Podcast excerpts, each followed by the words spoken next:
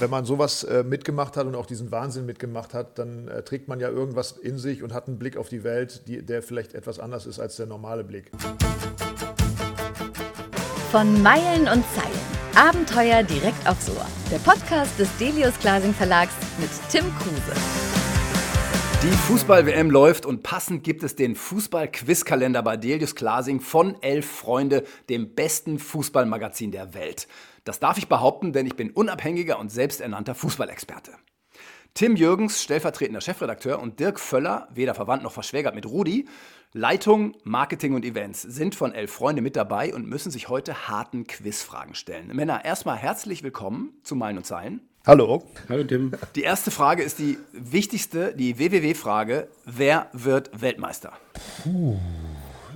Ich, ich fange mal an, oder? Dirk, was ja. meinst du? Ähm, ich glaube, es war noch nie so schwer, äh, sowas vorauszusagen oder sehr, sehr lange ist es her. Und ähm, mhm. äh, ich sage jetzt einfach mal aus dem Bauch heraus Kroatien, um äh, das, äh, den, die, den Blutdruck hier in der Runde gleich mal zu erhöhen. okay. Ja, mein Tipp ist auf jeden Fall auch nicht unbedingt ähm, durch äh, die aktuelle Form oder durch große Fachkenntnis meinerseits geprägt, aber ich äh, tippe einfach mal aus grundsätzlicher Sympathie auf England. Okay, also ich würde auf Frankreich tippen. Ich glaube, es gibt zum ersten Mal seit 1962 eine Titelverteidigung. Mm. Damals Brasilien. Ja, ist ja. ein freies Land, ne?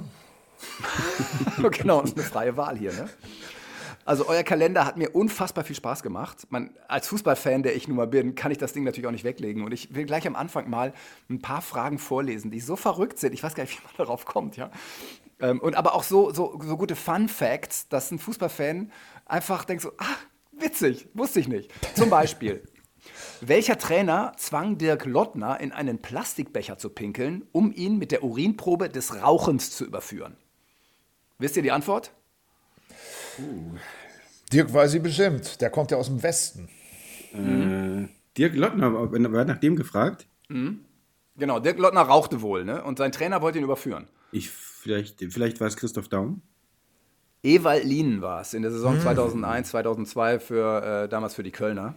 Also ich mache gleich die nächste Frage, die kommt direkt danach. Das, also wir befinden uns einfach random irgendwo im Kalender, ja?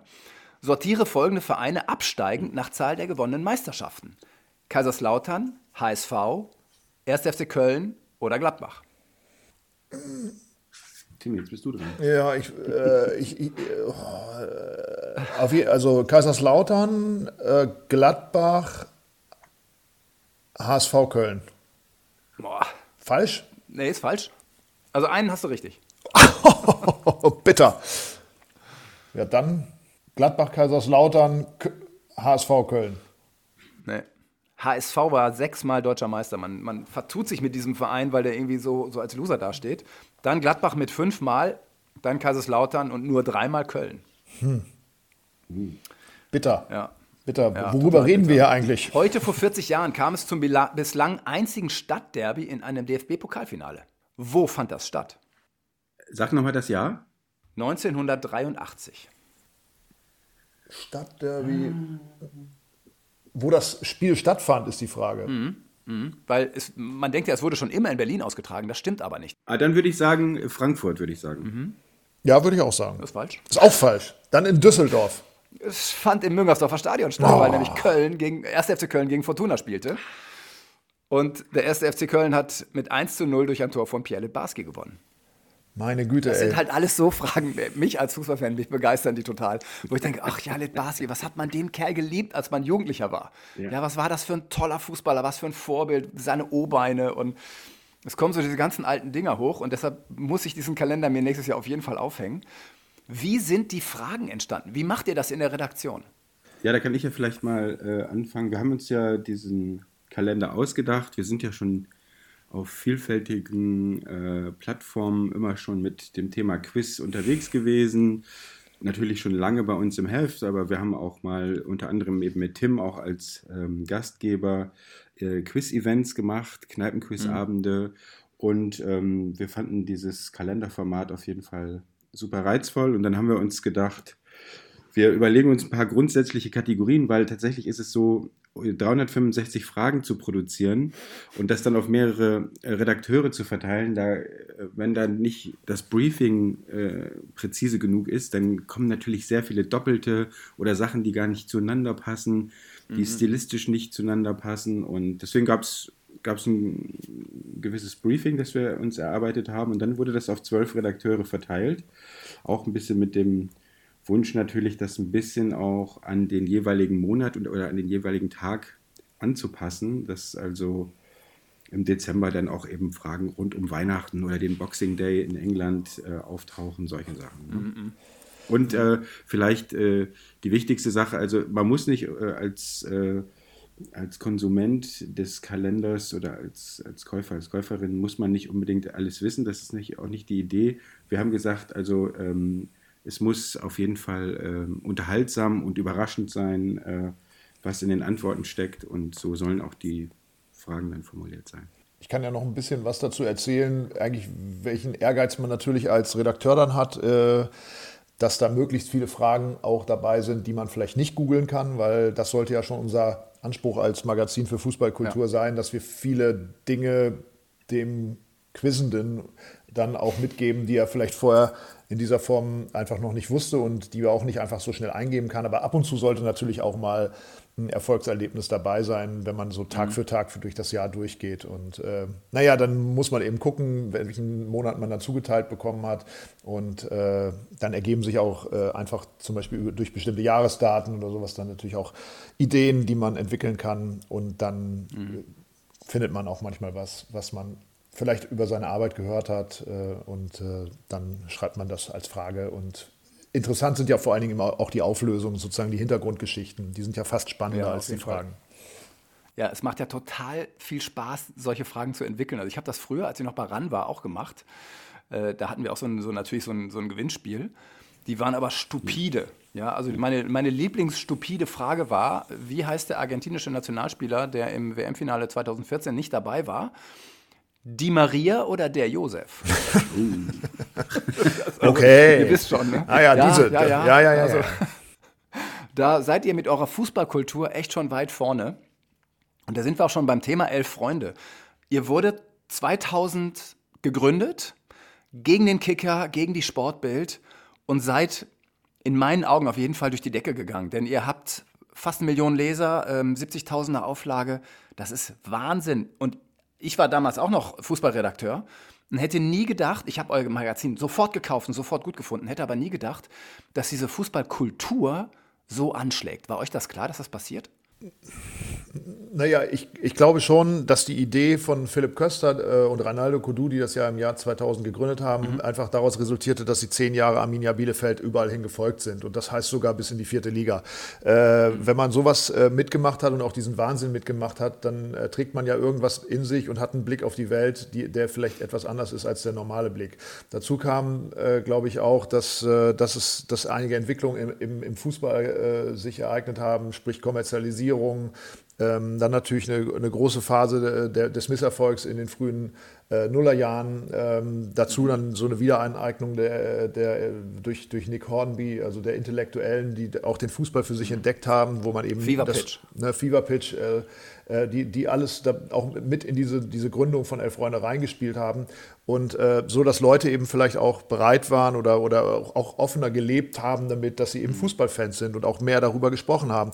Und dann hat man, glaube ich, eine ganz, ganz große ähm, eben im Zuge dieser Kommerzialisierungswelle, die dann eben auch mit der Gründung der DFL eingetreten ist in Deutschland, glaube ich, auch äh, so eine Sehnsucht verspürt dass man äh, äh, vielleicht ein bisschen romantischer wieder auf den Fußball guckt, dass man sich daran erinnert, wie das früher in, in der Kurve war, dass man historische Geschichten interessant wird, aber dass man auch humorvoll auf den äh, Blick, Fußball blicken kann, was man ja gar nicht anders äh, kann, wenn man Arminia Bielefeld durch die dritte oder vierte Liga gefolgt ist. Also insofern, ich glaube, all das spielt bei Elf Freunde mit rein und dieser Geist, der hat sich äh, dann natürlich über die Jahrzehnte, die es das Magazin und ja auch äh, mhm. eben unser Unternehmen jetzt gibt, ähm, entwickelt und versucht natürlich äh, auch, äh, ich glaube, es ist auch gelungen, das in die Jetztzeit zu transportieren, äh, weil äh, Fußball hat sich ja in den letzten 20 Jahren ist ja nicht stehen geblieben, sondern hat sich ja wieder ganz, ganz, ganz krass verändert und wir, ja, wir sind ja in einem Weltmeisterschaftsjahr äh, mit einer Weltmeisterschaft konfrontiert, die vielleicht äh, so ziemlich die, die bizarrste Ausformung dieser Kommerzialisierungswelle ist, die wir bislang erlebt haben. Und da ist es, glaube ich, gut, dann auch mal als Gegenposition zu existieren und auch nach wie vor dafür einzutreten, zu sagen, Fußball lieben wir nach wie vor, auch äh, wenn wir sehr, sehr kritisch auf die Entwicklung des Profifußballs oder des Fußballgeschäfts sehen. Mhm. Ich würde ja sogar sagen, in den letzten 22 Jahren hat sich alles komplett verändert und es ist eben überkommerzialisiert. Also bei dieser WM muss man sich ja ernsthaft überlegen, will man das gucken oder nicht? Ja, das ist ja auch eine ganz äh, breite Diskussion bei uns hier im Haus gewesen und in der Redaktion. Also ähm, ein Boykott, äh, der ja auch vielerorts gefordert wird, stand bei uns eigentlich nicht ähm, zur Frage. Aber ähm, der, der prinzipielle Umgang damit, da haben wir uns schon gefragt, wie wir das machen. Und zum redaktionellen Teil kann Tim ja gleich nochmal was sagen, aber wir haben uns auch schon auch bewusst dazu entschieden, diese ganzen ähm, Begleitformate, die wir auch sonst um so ein Turnier herum äh, zu machen, dass wir die, ähm, dass wir die relativ runterfahren. Ne? Wir haben ja zum Beispiel mhm. eigentlich seit 2004 Public Viewings veranstaltet und sowas. Ähm, das äh, fällt jetzt alles aus, aber Genau, aber äh, dass wir das jetzt äh, redaktionell äh, boykottieren oder auch dazu aufrufen, dass man es nicht guckt, ähm, das wäre jetzt äh, nicht unsere Idee. Also tatsächlich können wir sagen, dass wir in der Redaktion auch gerungen haben um die Frage des Boykotts. Und äh, es gibt auch, ich glaube, das müssen wir nicht verhehlen, einige Redaktionsmitglieder, die also gesagt haben, sie können da nicht so richtig äh, Spaß entwickeln äh, an dieser Weltmeisterschaft. Ähm, mhm. Letztendlich haben wir uns aber trotzdem entschieden, mh, äh, das Turnier zu begleiten aber natürlich auch in der kritischen Form, wie das unsere Leserinnen und Leser von uns erwarten, dass wir eben letztendlich auch über die Hintergründe, genau. über die Menschenrechtssituation, wir haben eine riesige äh, Geschichte, die Akte Katar als Titelgeschichte schon vor anderthalb Jahren gehabt, wo wir wirklich nochmal sowohl äh, die, die skandalösen zu, äh, Zusammenhänge bei der bei der Vergabe, also sprich die Korruption nochmal dargestellt haben, wo wir mhm. über die Situation der, der Arbeiter, also all diese Fragen, die uns in den letzten Wochen ja beschäftigt haben, hier im Vorfeld des, der WM, die haben wir eigentlich schon vor, vor Jahren äh, dargestellt und abgearbeitet. Wir haben eine große Aktion mit dem schwedischen Magazin Blankspot Cards of Qatar, wo wir äh, 600 äh, äh, Arbeiter, ähm, verstorbene Arbeiter, im Grunde deren Lebensgeschichte nochmal nacherzählt haben, mhm. in, in so Kartenform, äh, und um, um, um da, äh, daran zu erinnern. Also auch das haben wir gemacht, aber wir haben auf der anderen Seite gesagt, auch dass die sportlichen äh, das sportliche Turnier ist nun mal da. Das Kind ist vor über zwölf Jahren in den Brunnen gefallen und dem müssen wir uns als Fußballmagazin, als Fußballkulturmagazin auch stellen und das werden wir jetzt auch entsprechend begleiten. Und dazu kann im Endeffekt auch gehören, dass man eben auch sich ein Fußballspiel und dann hoffentlich auch mit einer gewissen Freude noch anschauen kann. Fliegt jemand von euch hin?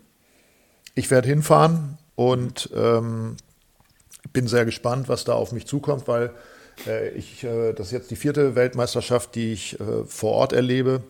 Äh, das letzte Mal war ich in Brasilien vor acht Jahren und äh, habe 2006 das Dorf Sommermärchen sozusagen miterlebt. Mhm. Äh, dann 2010 Südafrika, was ich nach wie vor eine ganz tolle WM äh, fand, äh, ja. auch weil ich da äh, ein Land kennengelernt habe, was ich so äh, noch nicht kannte.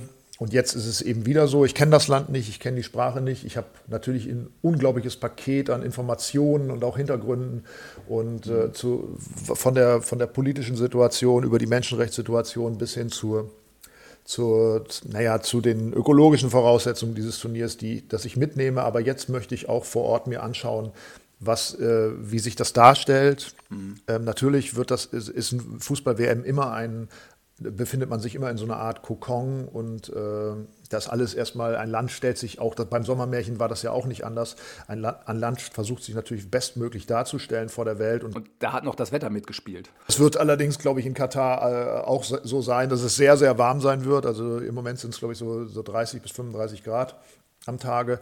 Aber ähm, äh, ich versuche es natürlich trotzdem, elf Freunde adäquat äh, da eben die Vorortberichterstattung zu machen. Ähm, natürlich die sportliche Berichterstattung gehört dazu, aber eben auch Land und Leute und wie stellt ja. sich eben das, was ich jetzt vorher erfahren habe, wie bildet sich das in der, in der Wirklichkeit für mich ab und wie, wie kann ich das eben äh, transportieren nach Deutschland. Mhm. Wie nah kommst du den Deutschen, also den Spielern sicherlich nicht sehr nah, aber dem Trainerteam, vielleicht irgendwelchen Menschen im Hintergrund? Hast du da einen, einen direkten Kontakt, wo du sagst, ja, wenigstens ab und zu kann ich mich mal wirklich mit einem direkt vor Ort, der wirklich ganz nah dran ist, austauschen? Du meinst während der WM? Ja. Ja, das ist ja eine Entwicklung, die, die geht ja jetzt schon über viele Jahre, ähm, dass, dass Journalisten mit im Hotel wohnen und so weiter. Das gibt es ja schon seit 1990 nicht mehr. Äh, aber äh, Oliver Bierhoff als äh, Teammanager, der hat ja dafür gesorgt, dass die deutsche Mannschaft auch diesmal wieder äh, in einem Land, was so groß ist wie Hessen, ähm, den, die, die, also die größtmögliche Entfernung äh, zur Hauptstadt oder zum Spielort Doha haben wird. Also insofern ähm, äh, gibt es da außerhalb der typisch angefragten Termine, die wir als Medienschaffende natürlich äh, anfragen können und dann möglicherweise auch bekommen, äh, gibt es da die Pressekonferenzen, aber dass wir in irgendeiner Form einen engeren Kontakt zu den Spielern haben, das ist heute nicht mehr gewünscht und es ist auch nicht mehr möglich.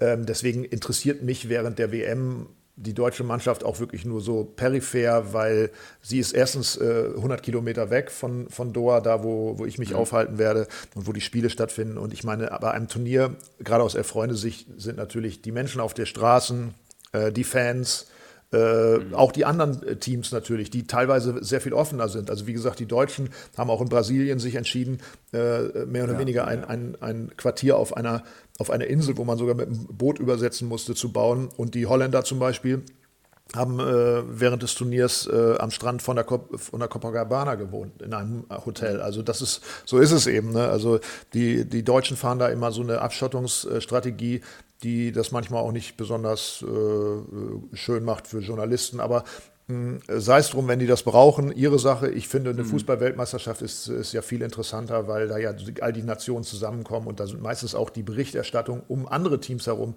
fast interessanter als das, ja. was ohnehin über die, über die Fernsehmedien ja jeden Tag nach Deutschland gekabelt wird und was mit dem deutschen Team zu tun hat. Mhm. Man muss aber sagen, wir sind viermal Weltmeister, die Holländer dreimal Vize-Weltmeister. ist halt dann irgendwie. Ja, natürlich. Da, das, jetzt, jetzt hast du natürlich wieder in die Kerbe reingeschlagen. Äh, ja, siehst du, hätten sie, hätten sie mal doch da das, das Domizil am Ende der Welt gesucht, ne? dann hätten sie, aber dann wären sie vielleicht auch mal Weltmeister geworden, natürlich, ne, klar. äh, wir haben einen WM-Block, okay? Drei Fragen. Wer die Antwort weiß, schießt sie raus, okay? Mann, Mann, Mann. Welcher deutsche Fußballer schoss in zwei verschiedenen WM-Finals ein Tor? Oh, Wahnsinn. Aber ah, Fun Fact am Rande kann ich erzählen, ich war gerade im, äh, im FIFA-Museum. Äh, und mhm. äh, da äh, werden immer, wenn die, wenn we ehemalige Weltmeister ins FIFA-Museum in Zürich kommen, äh, werden die sozusagen nochmal per Handschlag vom Direktor begrüßt und dürfen dann auch nochmal den WM-Pokal in die Hand nehmen. Und da erzählte oh. mir einer der Archivare, ja, Paul Breitner war auch schon da. Und dann hat der, der FIFA-Direktor zu ihm gesagt, ja, Herr Breitner, äh, wie fühlt sich das jetzt für Sie an? Da hat er erstmal gesagt, ja, das fühlt sich für mich an, also als er den WM-Pokal in die Hand nahm, mhm. als dass ich sehr viel richtig in meinem Leben gemacht habe. Und dann, warum auch immer, äh, und dann hat er gesagt auf die Frage, ja, er wäre ja einer der, äh, äh der Einzige, der in zwei WM-Finals äh, äh, Tore geschossen hätte. Und dann sagt er, in zwei? weil er es in dem ersten Moment wohl offensichtlich gar nicht mehr wusste, weil er das Finale 82 komplett verdrängt hatte. Ja, zu Recht. Ja, ein schreckliches 1 zu 3 gegen die Italiener, als wir am Ende noch einen Elfmeter geschenkt bekommen haben. Ich war zwölf, erinnere mich gut dran. Aber du weißt, du weißt, warum es so ausgegangen ist, ne? Nee. Weil es ja unglaublichen Lärm nach, dem, nach der Schlacht von Sevilla gab vor dem Hotel der deutschen Mannschaften. Sie konnten nicht schlafen und das Spiel war so lang gewesen. Nur deshalb konnten, haben sie gegen die Italiener verloren. Ja. So ist die ja. Mehr der, der, der Mannschaft. Ja, habe ich auch schon mal gehört, stimmt. In welchem Land wurden zwei Weltmeisterschaften ausgetragen? Mexiko. Und Brasilien, stimmt. Brasilien? Mhm, mhm. Drei Personen konnten die WM als Spieler und Trainer gewonnen, gewinnen. Welche sind das? Franz Beckenbauer. Mhm. Äh, Mario Zagallo. Sehr gut, sehr gut. Mhm. Fehlt noch einer. Und äh, wen haben wir denn jetzt noch hier zuletzt gehabt? Ach so, ähm, äh, na, der Franzose, ha? Ja. Die Deschamps. Ja. Genau. Ihr, Jungs, ihr seid richtig gut. Wahnsinn. ihr seid Fußballexperten. Das ist, das ist schon mal echt wichtig. Wenn so ein Kalender dann gedruckt ist und alles fertig ist, wie geht es dann für euch weiter? Ist er dann aus dem Haus und raus oder ähm, wie ist dann der nächste Schritt für euch? Ähm, ja, also tatsächlich wird er ja ungefähr schon so im Mai, Juni fertiggestellt. Also das ist natürlich im Vorjahr. Und ähm, das ist ja auch immer so ein bisschen so die äh, akrobatische Übung, dass man sich eben schon äh, auch fragenmäßig auf das, ähm, auf das nächste Jahr einstellen muss. Ähm, ja, und dann ist es erstmal, ähm, dann ist das ganze, ähm, die ganze Produktion erstmal beim Verlag, dann wird das gedruckt und dann ähm, dauert das ein bisschen und dann kommt das zu uns zurück und dann überlegen wir uns auch mit dem Verlag natürlich, ähm, mhm. wie wir das am besten äh, unter die Leute bekommen. Und ultimativ ist natürlich nach dem Kalender äh, vor dem Kalender. Also wir haben äh, auch schon ein Cover entwickelt für den Kalender 2024. Und äh, den Ausblick kann ich schon mal geben. Es wird dann eine Frage mehr geben, weil 2024 ein Schaltjahr ist. Ey, jetzt noch mehr zu tun. ja. Das wird dann noch anstrengender. Ja, aber noch mehr. Äh, noch, noch, mehr, mehr Fragen. Pass auf, jetzt, jetzt gibt's, äh, ich habe noch ein paar Fragen für euch, okay? Wer bin ich? Ich bin die einzige Person, die als Spieler und Trainer die Europameisterschaft gewonnen hat. Ist nicht so schwer. Berti Vogt. Sehr gut, sehr gut, sehr gut, sehr gut. Ich wurde Welt- und Europameister und habe als Trainer mit zwei verschiedenen Clubs die Champions League gewonnen. Naja, also, äh, also wenn du Jupp Heinkes mhm. mit dazu zählst, ist er, ist er Kadermitglied. Er hat natürlich 74 nicht gespielt. Ne? Ja, aber zählt. Also richtig, okay, okay, okay, mit Einschränkung, ja. Er war nicht, er war nicht Starting Lineup. Gut, okay. Ging es um Jupp Heinkes? Oder? Ja, ja, genau. Ist Jupp, ah, okay. Jupp Heinkes als einziger. Ähm, während meiner Karriere trug ich die Trikotnummern 7, 17, 28 und 9. Gespielt habe ich in England, Spanien, Italien und Portugal. Wer bin ich? Oh. 7, 17, 28 und 9. 9. Mhm. 28. Hm. England, Spanien, Italien und Portugal. Also, das ist Ronaldo. Yes. Ihr seid echt gut. Richtig gut. Und also ich habe natürlich auch ewig äh, rumgegoogelt und geguckt, welche Fragen kann man stellen, welche wurden noch nicht so oft gestellt. Und es macht einfach so Spaß, Fragen zu entwickeln, Fragen auch dann zu lesen, euren Kalender zu lesen. Ich wäre gerne mit dabei, wenn ihr so einen Kalender nochmal macht. Ich hätte da so Bock drauf. Aber ich glaube, das ist äh, dann doch. Bist herzlich eingeladen. Ehrlich, ne? Ja, ich, ich wirklich, ich bringe mich da nochmal ins Spiel, aber ich glaube, es ist dann doch eher eurer Redaktion vorbehalten. Äh, Tim, wenn du, wenn du, du bist ja äh, auch jemand, der sich die ganze Zeit mit Fußball auseinandersetzt und es gibt ja auch nichts Schöneres, als sich auf Partys äh, ähm, äh dann eben so unter Fußballexperten so echte schwierige Fragen an den Kopf ja. zu werfen. Und äh, äh, ich habe da immer eine in petto, ähm, weil äh, das ist eine, eine, Sache, die hat mir nur der Betreffende selbst erzählt. Und insofern für mich als HSV-Sympathisant, wie ich immer so schön sage, ist das eine Geschichte, die ich, äh, die ich immer rausholen kann. Und ich habe viele Freunde in Hamburg und wenn ich die treffe, dann stelle ich immer diese Frage, wenn, wenn es darum geht, die schwierigste Fußballfrage überhaupt zu stellen. Nämlich mhm. 1983 gewann der HSV Mhm. Sowohl die deutsche Meisterschaft als auch den Europapokal der Landesmeister. Mhm. Anschließend wurde Horst Rubesch ja leider frühzeitig schon aufs Altenteil geschoben, vom HSV zumindest. Äh, er musste den Verein verlassen, damit Dieter Schatzschneider ihm nachfolgte. Äh, natürlich gab Horst Rubesch im Anschluss äh, an diese glorreiche Saison äh, ein, eine große Party, einen Saisonabschluss. Wo fand dieser Saisonabschluss statt? In, wie hieß der Laden und wer fehlte?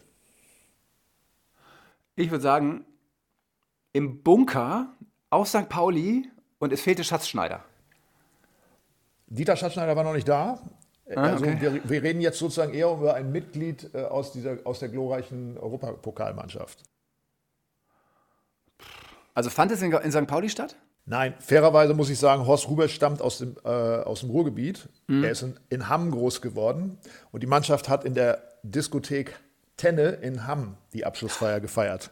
Weil sie am nächsten Tag, damals war sowas noch üblich, also der frisch gebackene Europapokalsieger musste am nächsten Tag zu einem Showspiel nach Siegburg, glaube ich, oder nach Siegen, also in die Nähe. Mhm. Und deswegen wurde am Tag vorher in der Tenne nochmal Abschied gefeiert. Und zwar sehr, sehr zünftig. Und irgendwer fehlte. Ja. Tja. Also es wird ja einen Grund geben, den man kennen müsste. Nein, ja, auch den, auch den kann man Gott sei Dank nicht googeln. Ähm, okay. Ich glaube, diese Frage war vorletztes Jahr im Quizkalender drin. Es fehlte völlig überraschend Felix Magath, den man gemeinhin ja als äh, äh, heute aus der heutigen Perspektive so als äh, Disziplinfanatiker missversteht. Auf jeden Fall. Ähm, zur damaligen Zeit war es allerdings in der Mannschaft üblich, hat Magath auch mehrfach bestätigt, dass er am Ende einer jeden Saison, und die waren ja damals in Hamburg noch sehr, sehr erfolgreich, immer in äh, eine Kneipe auf dem Mittelweg ging, sich in die Ecke setzte mhm. und dann so viel Rotwein trank, Originalzitat von äh, Felix Magath, bis es nicht mehr ging. Und an diesem Tag hat er das auch wieder gemacht, bevor der Abflug war am nächsten Tag zu, in den Westen oder die Abfahrt. Und deswegen kam er offensichtlich nicht hoch. Ganz genau ist nicht klar, wo Felix Magath die Nacht verbracht hat. Er hat dazu auch keine näheren Angaben gemacht. Mag man nicht glauben, ne? denn wir wissen ja, sein, sein äh, Spitzname ist ja Quälix und der ist ja der Disziplin-Fanatiker. So. Ja gut, ich meine, wenn man die Champions League bzw. damals Europapokal der Landesmeister gewinnt, ja, kann man schon mal machen. also, es hat großen Spaß mit euch gemacht. Ihr seid große Experten. Und ich bin gespannt vor allem auf meine erste Frage, wer Weltmeister wird. Wir alle halten ja für Deutschland, ne? da kann man sich nicht gegen wehren, oder ist das bei euch anders? Ja, also ich, ich, äh, ich sag mal, wenn Deutschland spielt, dann äh, favorisiere ich die auch, aber ansonsten ähm, mhm. freue ich mich schon auch über viele andere Mannschaften. Äh, und, äh also tatsächlich bin ich auch als äh, Kind der 70er und 80er Jahre äh, Deutschland-Fan irgendwie immer noch ein bisschen. Und äh, ich hatte ja das große Privileg und Glück, äh, mal einen WM-Titel im, im, Sta im, im, Stadion mitzuerleben und dann auch noch im Maracanã-Stadion 2014. Und insofern ähm, wäre das natürlich ein Ding, wenn die nochmal ähnlich weit kommen, äh, vor allen mhm. Dingen, weil ich dann ja die Chance hätte, sozusagen wie Paul Breitner zweimal dabei zu sein. Aber, ähm, aber, aber ähm, ich, ich befürchte, es wird nicht, nicht klappen. Ja, ich drücke die Daumen. Ich würde es dir von Herzen gönnen. Tim und Dirk, vielen, vielen Dank. Äh, ich hoffe, dass euer Kalender in allen deutschen Wohnzimmern hängen wird. Dankeschön, Tim. Alles Gute. Vielen Dank. Das war von Meilen und Zeilen. Alle zwei Wochen neu, immer freitags. Wenn es euch gefallen hat, abonniert uns, liked uns empfehlt uns. Oder schreibt uns an podcast.delius-glasing.de. Nur bei uns gibt's echte Abenteuer direkt ins Ohr.